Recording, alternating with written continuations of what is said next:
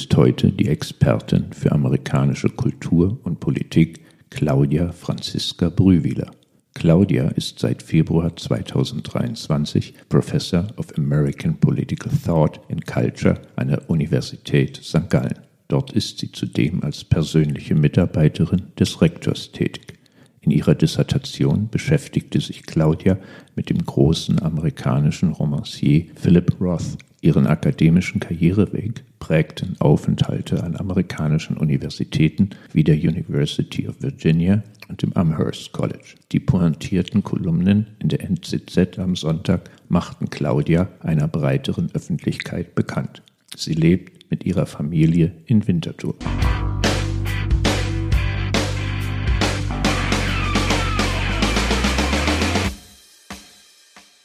Claudia, es freut mich außerordentlich, dich heute hier in unserem Podcast begrüßen zu dürfen. Und ich beginne mit unserer üblichen Frage. Hast du eine Lieblingsmarke? Lieblingsmarke im Sinne eines Love-Brands wahrscheinlich nicht, aber ich habe sowas wie ein Live-Brand, habe ich festgestellt. Das ist die Migro. Ich bin ein Migro-Kind. Schweizer Zuhörer werden sofort wissen, warum. Das ist einem in die Wiege gelegt. Das sagt dann sehr viel über den sozialen Background und alles Mögliche aus. Man liest daraus ab, wir sind soziale Aufsteiger, das determiniert einen dann ein Stück weit. Ich finde die Mikrowerbung beispielsweise besser als die Coop-Werbung, obschon es dafür keinen objektiven Grund gibt. Es gibt ja Mikrokinder, die sind einfach zwangsläufig geworden, weil in der Nähe nur ein Mikro war und umgekehrt man ist Koop-Kind, weil in der Nähe in den Jugendjahren nur ein Koop war. Nein, ich bin auf dem Land aufgewachsen, da gab es ein Volk. Und da gibt's nicht alles. Und ich erinnere mich daran, dass ich noch in einer Zeit aufgewachsen bin, in der manchmal dann noch ein Mikrowagen gekommen ist. 80er Jahre. Wir mussten ohnehin zur nächsten Stadt fahren, um entweder in die Mikro oder in den Coop zu gehen. Also es war dann Kreuzlingen. Weil meine Eltern auch so aufgewachsen sind, war es dann halt die Mikro. Kannst du dich an irgendeinen Werbeslogan erinnern? Was mir letztens in den Sinn gekommen ist, weil ich es gebraucht habe, ist Wer hätt's auf Hunde? Ricola. Warum hast du es gebraucht? Es ist die Saison der kratzenden Hälse. Ach so. Ach so. Ich war ja beruflich vollkommen deformiert. Ich dachte, du hast es gebraucht, weil du irgendwo ein Referat gehalten hast und ein Beispiel brauchtest. Also im engeren Sinne. Ja. Also, dann muss man ja sagen, dann hat ja der Slogan seinen Job erledigt. Gut, das war halt auch ein ikonischer Werbespot mit Erich Vock, das ist so ein Swiss Starling des Volkstheaters und das war auch sehr selbstironisch und auch sehr gut gespielt. Gehst du gerne shoppen? Nein. Außer für meine Kinder, wenn es so um Kinderkleidung geht. Und ich shoppe gerne online für Bücher. Was ist dein Lieblingsbuch derzeit? Ein Buch, das ich gerade empfehlen kann, das ich gelesen habe, ist Nonverts, The Making of Ex-Christian American. Weil es ein Paradebeispiel dafür ist, wie man sehr gute Wissenschaft wahnsinnig unterhaltsam schreiben kann. Und es ist ein wichtiges Thema, die Entchristlichung Amerikas. Gibt es eine Persönlichkeit, lebend oder tot, von der du sagen würdest, die hat mich beeindruckt? Da gibt es sehr viele. Äh, ich arbeite ja ideengeschichtlich und da, da arbeitet man immer mit den großen Texten. Und äh, ich habe auch zu zwei Personen und deren Werk geschrieben, wovon mich natürlich Philip Roth mehr geprägt hat. Aber wenn ich jetzt so sagen müsste, wen würde ich gerne zum Dinner treffen, dann wäre das mein Lieblingspräsident aller Zeiten, Abraham Lincoln. Also ich meine, sein Branding war auch on, on point, mhm. muss man sagen. Er ist jemand, der moralischen Kompass, große Rhetorik, große Philosophie auch, gepaart hat mit einem unglaublichen politischen Pragmatismus und blödes Wort, aber Killerinstinkt. Er, er wusste, wie man Politik spielt und das als Mann, der ohne formale Bildung auskommen musste. Das ist schon eine beeindruckende Lebensleistung. Wir kommen jetzt zu unserer Entweder-Oder-Rubrik. Meer oder Berge? Meer. Warum? Mindestens das Schwäbische Meer. Ich komme vom See. Ich bin aufgewachsen im Thurgauer Dorf Altnau am Bodensee. Winterthur oder St. Gallen? Joker. Also die Städte sind sich sehr ähnlich, ähm, weil sie beide sich neu erfinden mussten. St. Gallen nach dem Niedergang der Stickerei und Textilindustrie und Winterthur jetzt mit dem Ende als Industriestandort. Also wir leben mitten im alten Sulzer-Areal, wo man den Wandel eigentlich jeden Tag sieht, wie der sich entwickelt. Und die, die Stadt sucht so ein bisschen ihre Identität, was sehr spannend ist. TikTok oder LinkedIn? LinkedIn. Ich bin zu alt für TikTok. also wenn mir selbst Studierende sagen, sie seien zu alt für TikTok, dann fühle ich mich definitiv zu alt. Außerdem habe ich so die Tendenz, gewisse Trends einfach auszusitzen. Das ist mir mit Facebook sehr gut gelungen. Kino oder Netflix? Weder noch. Ich habe Kinder. Ich schaue Kinderfernsehen. Wir schauen Togo und da schauen wir eine Sendung, die nennt sich Go Wild mit den Crat-Brüdern. Das ist so quasi Sir David Attenborough fürs 21. Jahrhundert. USA oder Schweiz? They are sister republics, so both. Also das eine ist Heimat und das andere ist Leidenschaft. NZZ oder New York Times? Auch beides. Also das, ich brauche mehrere US-Zeitschriften einfach für meine Arbeit, um zu wissen, wie der Diskurs läuft und so weiter. Und daher, also die New York Times allein reicht nicht. Und die NZZ gehört quasi einfach zum Inventar eines Schweizer Bildungsbürgers oder wie man das nennen will. Seit dem Studium gehört die NZZ einfach dazu.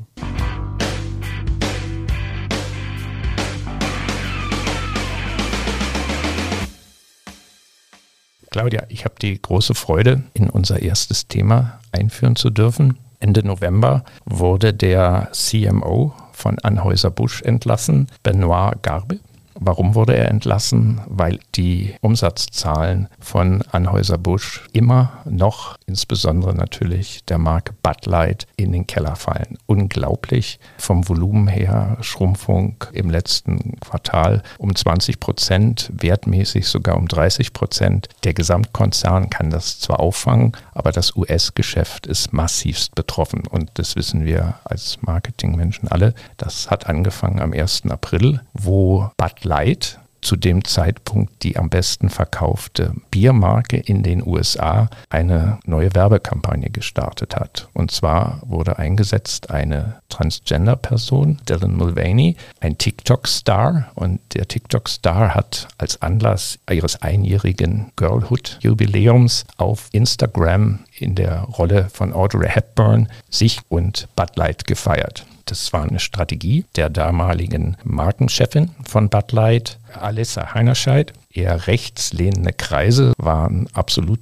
not amused, sondern haben knallhart zu einem Boykott der Marke Bud Light aufgerufen und haben gesagt, das ist unamerikanisch im mhm. Kern. Und da gab es dann massive Aktionen, die dann natürlich auch dokumentiert wurden, auf welchem Social-Media-Kanal auch immer. Hervorgetan hat sich Ron DeSantis unter anderem, der Governor von Florida, aber auch ein Rockstar wie Kid Rock, der tatsächlich sein Gewehr herausgeholt hat und auf Bud Light Büchsen geschossen hat. Sowas haben wir schon immer mal wieder beobachtet, dass zu Boykotts aufgerufen wurde, aber noch nie mit solch einer Wirkung. Warum ist das so? Also ich kann hier nicht die absolute Erklärung liefern, weil ein Teil davon kommt aus deinem Fachgebiet. Aber das Interessante ist, dass Bud Light und Anhäuser-Busch zuvor immer so ein All-American-Image gepflegt hat. Die Super Bowl-Werbeclips von Anhäuser-Busch sind ja legendär mit diesen Kaltblütern, die inszeniert werden. Und das gibt einem dieses warm, fuzzy Feeling. Man, man fühlt sich so ein bisschen, ja, in Amerika ist alles gut, Amerika ist gut und plötzlich kommt so eine Kehrtwende, eine Assoziierung mit einer Bewegung, die eben halt genau das Gegenteil sagt. Amerika ist schlecht, Amerika ist flawed, ist eine makelbehaftete Nation und ist zu wenig inklusiv und nun müssen wir da diese Schritte tun, um. Und dann wählt man ausgerechnet eine Persönlichkeit, die ohnehin schon sehr kontrovers ist. Also Dylan Mulvaney ist nicht einfach irgendein LGBTQI-Aktivist, sondern einer, der gerne provoziert, der sich inszeniert in einer Weise, wo man sich fragt, does he want to rub us the wrong way? Will er, will er wirklich die Leute derart auf die Palme bringen? Ist das Kalkül oder ist das eine gewisse Naivität? Ich würde eher zu ersterem tendieren. Und der schon zuvor vielen konservativen Kritikern in den konservativen Medien wie Daily Wire und so weiter ein Dorn im Auge war. Es gibt ja auch konservative Trans-Personen, die, die eine Medienpräsenz pflegen, die ihn schon früh kritisiert haben. Und dann nimmt man ausgerechnet diese Aktivistin und inszeniert die mit einer absoluten, wie ihr Marketing-Fachleute das nennt, Love-Brand, die eben für diese All-Americanness steht, die auch ein bisschen irgendwie so die, die letzte Zuflucht des weißen Mannes gilt. Das ist das Feierabendbier, das ist das, was wir trinken, wenn wir den Super Bowl oder die March Madness, ist ja auch noch so, so lustig, ich in dem, dem ersten Clip, den ich gesehen habe, Dill Mulvaney sagt dann auch noch, ich weiß nicht, um was es geht, irgendein Sport, na, na, na, und das ist total gegen die Identität Bud Lights und des Bud Light Trinkers. Der halt eben gerne Sport guckt, der, das gehört da zum Lifestyle und jetzt kommt da jemand und macht sich über alles lustig bewusst, unbewusst, man weiß es nicht. Aber alles, wofür Bud Light und, und der Bud Light Trinker steht, das steht plötzlich zur Disposition. Es ist wie wenn die Marke ihrem Hauptkonsumenten ins Gesicht spuckt. Was wir in Amerika auch beobachten können, es trifft ja nicht nur Bud Light, sondern in dem Moment, wo irgendjemand etwas tut, was in die eine oder in die andere Richtung politisch zu lehnen scheint, sei es links oder rechts, macht das andere Lager immer ganz schnell mobil. Um weitere Beispiele zu nennen, Target, Disney oder North Face. Unternehmen und ihre Marken können offensichtlich nicht mehr agieren, was in der Vergangenheit möglich war, ohne dass sie in irgendeiner Form auch politisch wahrgenommen werden. Wie ordnest du das ein? Ich glaube, man muss sich halt als Unternehmen fragen, wie weit man überhaupt politische Botschaften vermitteln, verbreiten will. Und man muss sich auch den Spielraum, den man dafür hat, genau anschauen, weil es ist ja nicht so, dass die amerikanische Gesellschaft transfeindlich oder homophob wäre, ganz im Gegenteil. Also nach Umfragedaten wissen wir, dass die Mehrheit, nahezu zwei Drittel der Menschen dagegen ist, dass Transpersonen diskriminiert werden. Man ist klar gegen Diskriminierung. Man ist auch für die gleichgeschlechtliche Ehe beispielsweise. Aber gerade republikanisch wählende Personen sind der Meinung, dass viele gesellschaftliche Veränderungen zu schnell gehen und sie argumentieren auch, ich toleriere ja. Warum muss ich jetzt auch noch das umarmen und feiern? Warum reicht es nicht, dass ich einfach tolerant bin und nach dem Motto lebe, leben und leben lassen? Warum muss ich jetzt auch noch eine Pride-Fahne aufhängen, wenn ich eigentlich einfach eine amerikanische Fahne will? das sieht man ja, Bud Light hat ja auch schon diese Regenbogendosen gehabt und das war kein Problem. Das war halt nicht so in your face, wie es jetzt die Kampagne mit Dylan Mulvaney war, wo man wirklich schon so sich lustig gemacht hat, auch ein bisschen über die, die Bud Light Konsumenten. Oder Regenbogen-Designs gehören zu jedem Pride Month dazu. Das ist wie beim Breast Cancer Awareness Month, wenn die Brustkrebs-Bewusstseinskampagnen laufen und überall alles voller rosa Schleifen ist. Aber bei Target ging es in eine eine Richtung, wo es dann eben nicht mehr nur ums Tolerieren ging, sondern das stand ganz prominent zuvorderst und das waren Produkte, von denen viele Menschen fanden, das sexualisiert Kinder, das ist dann problematisch in dieser Art und Weise. Also man hat vielleicht den Spielraum überschätzt, den man hatte, um hier neue Konsumenten zu gewinnen. Und man hat sich halt wirklich damit positioniert in den sogenannten Culture Wars, den Kulturkämpfen, die die Amerikaner am Ausfechten sind. Und viele Menschen sind halt dieser auch überdrüssig und wollen damit nicht auch noch in ihrem Konsumleben konfrontiert werden. Also man sieht ja in den USA eine große Politmüdigkeit. Man hat nicht gerade eine Apathie, aber eine Aversion über gewisse Issues, über gewisse Politprobleme überhaupt zu reden, zu diskutieren. Und dann werden einem eigentlich diese Fluchtwelt, die die Konsumlandschaft ja ein Stück weit darstellt, genommen. Also ich kann nicht einfach mein Bier jetzt genießen, ohne nicht auch noch an das zu denken. Und ich kann nicht mit meinem Bier mich zurückziehen. Ich kann nicht einfach in Target gehen und nach Lust und Laune abshoppen. Target hat sich natürlich wieder besser erholt, weil Target halt ein All-Purpose-Store ist. Man krieg, findet da schlicht alles. Das ist nicht wie Bud Light, das ich einfach austauschen kann. Man hat den Leuten die Flucht in den Konsum genommen. Bud Light hat es wirklich übelst erwischt. Die sind so richtig in den Firestorm geraten. Ich bin auch überzeugt, ohne dass ich es beweisen kann, dass viele gar nicht wissen, was die eigentliche Ursache ist, warum sie Bud Light nicht mehr trinken dürfen.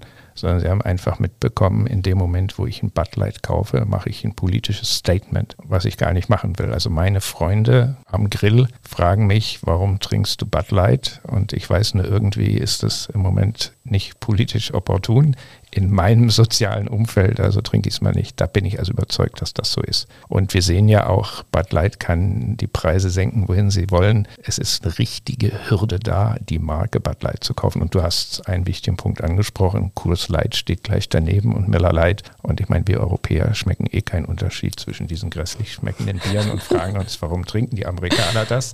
Ich will trotzdem ein bisschen dagegenhalten. Ich teile deine Ansicht. Für viele Marken ist es ratsam. Deutschen würde man sagen, Schuster, bleib bei deinen Leisten. Also verkaufe ein Produkt, was lecker schmeckt und stelle das heraus. Aber wenn ich mir zum Beispiel Nike ansehe, das ist für uns Marketingmenschen ein berühmter Case rund um Colin Kaepernick, ist inzwischen so fünf Jahre alt, wo Nike sich ganz klar, indem sie eben Colin mhm. Kaepernick als den Testimonial ihrer Kampagne gewählt haben, ganz klar ausgesprochen hat, im Grunde politische in derselben Richtung und wo es ja auch einen riesigen Aufschrei gab, wo eher Ähnliches passierte, wo rechtslehnende Kreise dann auch auf Social Media aktiv waren, aber die Marke Nike hat das problemlos weggesteckt. Wie erklärst du dir das? Also das eine ist, dass es halt dieses Take-a-Knee-Movement, also dass die Spieler nicht zur Nationalhymne stehen, sondern dich niederknien, das war zu dem Zeitpunkt, als Nike Colin Kaepernick genommen hat, nicht mehr ganz so virulent, es wurde nicht mehr ganz so heiß diskutiert. Das hat auch nie zu einem Boykott beispielsweise von gewissen Mannschaften geführt. Also das Sprengpotenzial war schon von Beginn weg geringer, würde ich jetzt behaupten, ohne Zahlen vorliegen zu haben. Aber man hat gesehen, die Spiele werden ja trotzdem geschaut und man verachtet dann zwar gewisse Spieler, aber man bleibt trotzdem Fans. Ich meine, dem Ganzen ist auch ein bisschen was Heuchlerisches inne. Wenn Nike ein Statement machen möchte, dann würde es zum Beispiel die Arbeitsbedingungen ihrer Näher und all jener, die in, in die Produktion ihrer Produkte involviert sind, diese verbessern. Das haben ja auch viele Progressive kritisiert, dass alle, die jetzt ein Statement machen wollten, mit dem Kauf von Nike, dass die eigentlich überhaupt kein Statement machen, außer dass sie gerne konsumieren. Und das andere ist, Nike ist halt unglaublich verwoben mit der amerikanischen Sportwelt. Also auch zig College-Teams tragen Nike und so weiter. Man entkommt der Marke ein Stück weit gar nicht. Also wer weiterhin seine Fanleidenschaft zelebrieren will für alles Mögliche, der kann der Marke gar nicht entkommen. Also ich glaube, es ist so eine, so eine Kombination, dass es nicht so ein riesiges Culture War-Issue war von, von Beginn weg, dass auch die, die Wogen sich langsam ein bisschen geglättet hatte und dass dann vieles einfach sonst hochgekeimt ist. Außerdem waren wir da zu einem Zeitpunkt, wo es noch nicht so viele dieser konservativen Parallelmarken gibt. Es gibt jetzt immer mehr Marken, die einfach wirklich nur für den konservativen Kunden produzieren. Also äh, ich habe mir das ein bisschen mal angeschaut. Da gibt es dann ganz patriotische Designs von Own Boss und Grunt Style, die dann auch ganz toll inszeniert werden mit Backern und weiß der Geier, was alles als maskulin gilt. Oder es gibt auch sogar Kaffeemarken, die sich gegen Abtreibung einsetzen. Also das, da sind wir jetzt schon in einer anderen Kurve drin bezüglich Paarung von Politik und Produkten.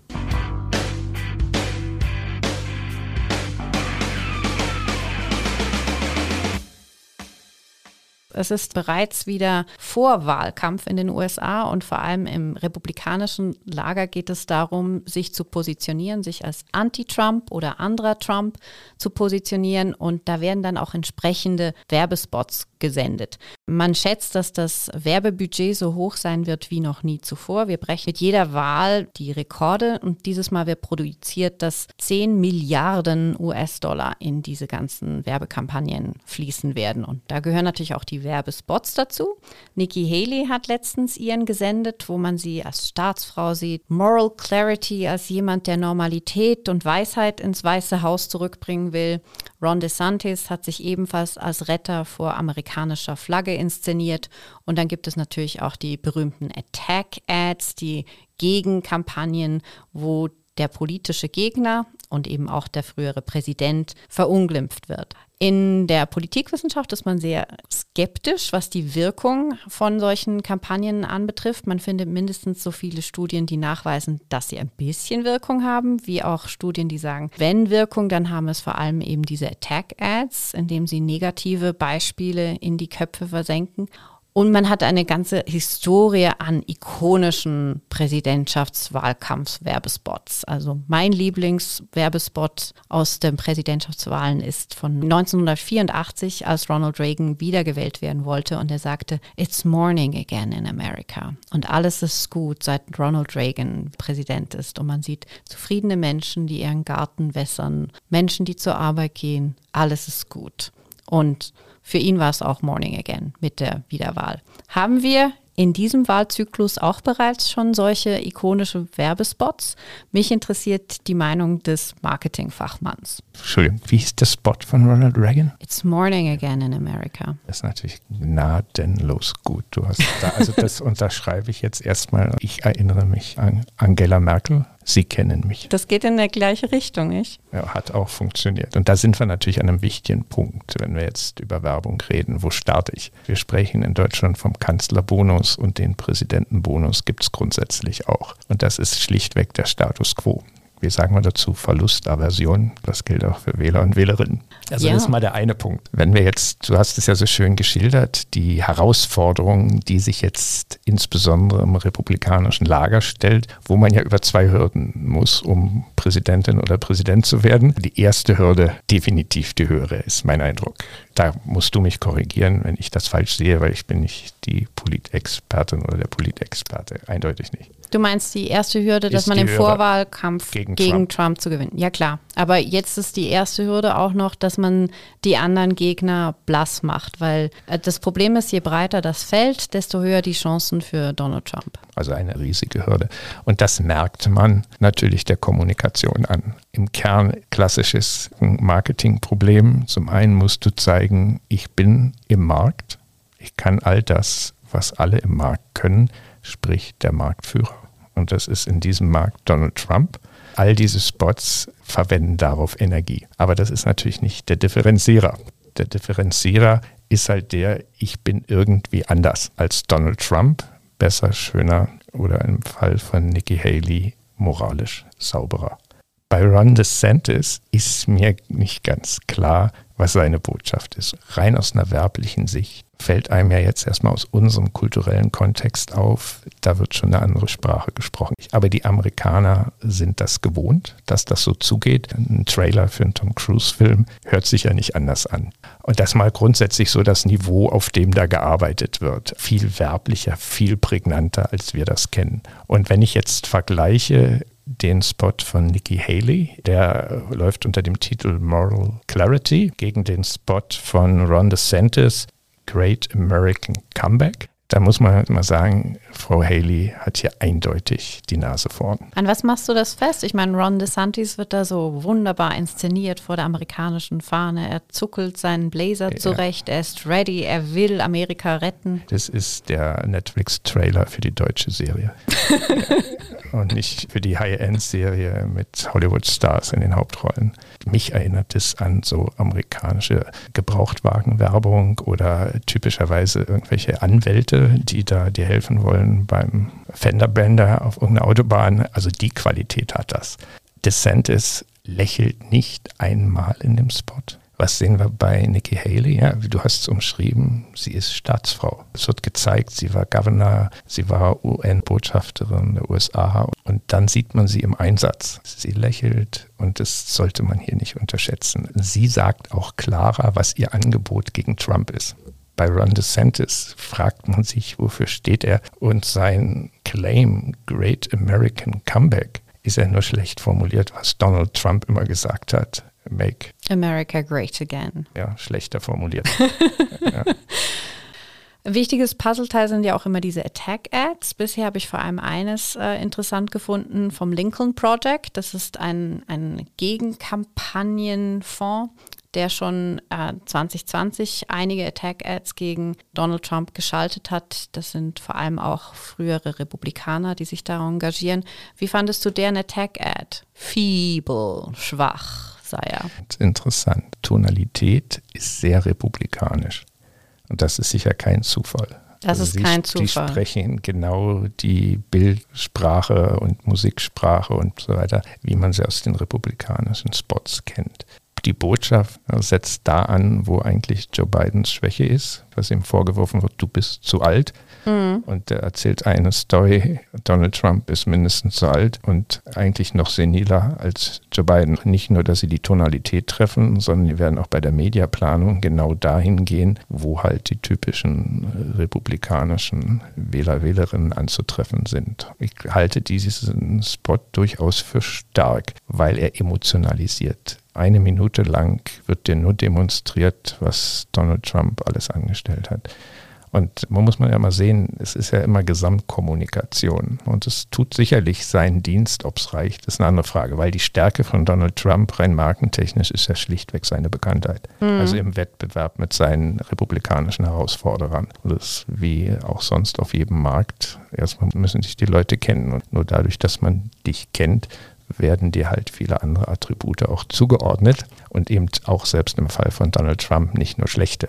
Das sehen die Menschen, die ihn nicht mögen, aber die Menschen, die ihm, warum auch immer, offen gegenüberstehen, die sehen in seiner Bekanntheit, gut, der ist da, der existiert, gibt einen Grund dafür, dass ich ihn kenne. Und das ist der größte Nachteil von Nikki Haley und von Ron DeSantis. Die Aussage dahinter, die muss präzise sein, die muss aus meiner Sicht sehr emotionalisieren und das macht Frau Haley besser, die muss simpel sein, da kann sie sicherlich noch dran arbeiten. Aber der Hauptjob, den sie machen muss, ist den Bekanntheitsgap zu Donald Trump schließen und das kostet einfach Geld und das ist für mich die Hauptfrage. Wobei ein großes Problem für alle ist und da, da kann man noch so viel Werbebudget äh, zusammentrommeln, wie man mag, dass Trump über einen, einen sehr fixen Block an Wählern äh, verfügt, den sogenannten MAGA Republicans, die ihn auch wählen würden, wenn er als Drittparteienkandidat oder als unabhängiger Kandidat auftreten würde. Und diese Wähler sind dummerweise auch sehr gut zu mobilisieren, weil das ist eigentlich die Hauptwährung im, in der amerikanischen Politik neben den Dollars, dass man die Leute an die Urne bringt, respektive dazu bringt, dass sie ihren Wahlkuvert rechtzeitig einsenden, weil ohne Mobilisierung geht gar nichts.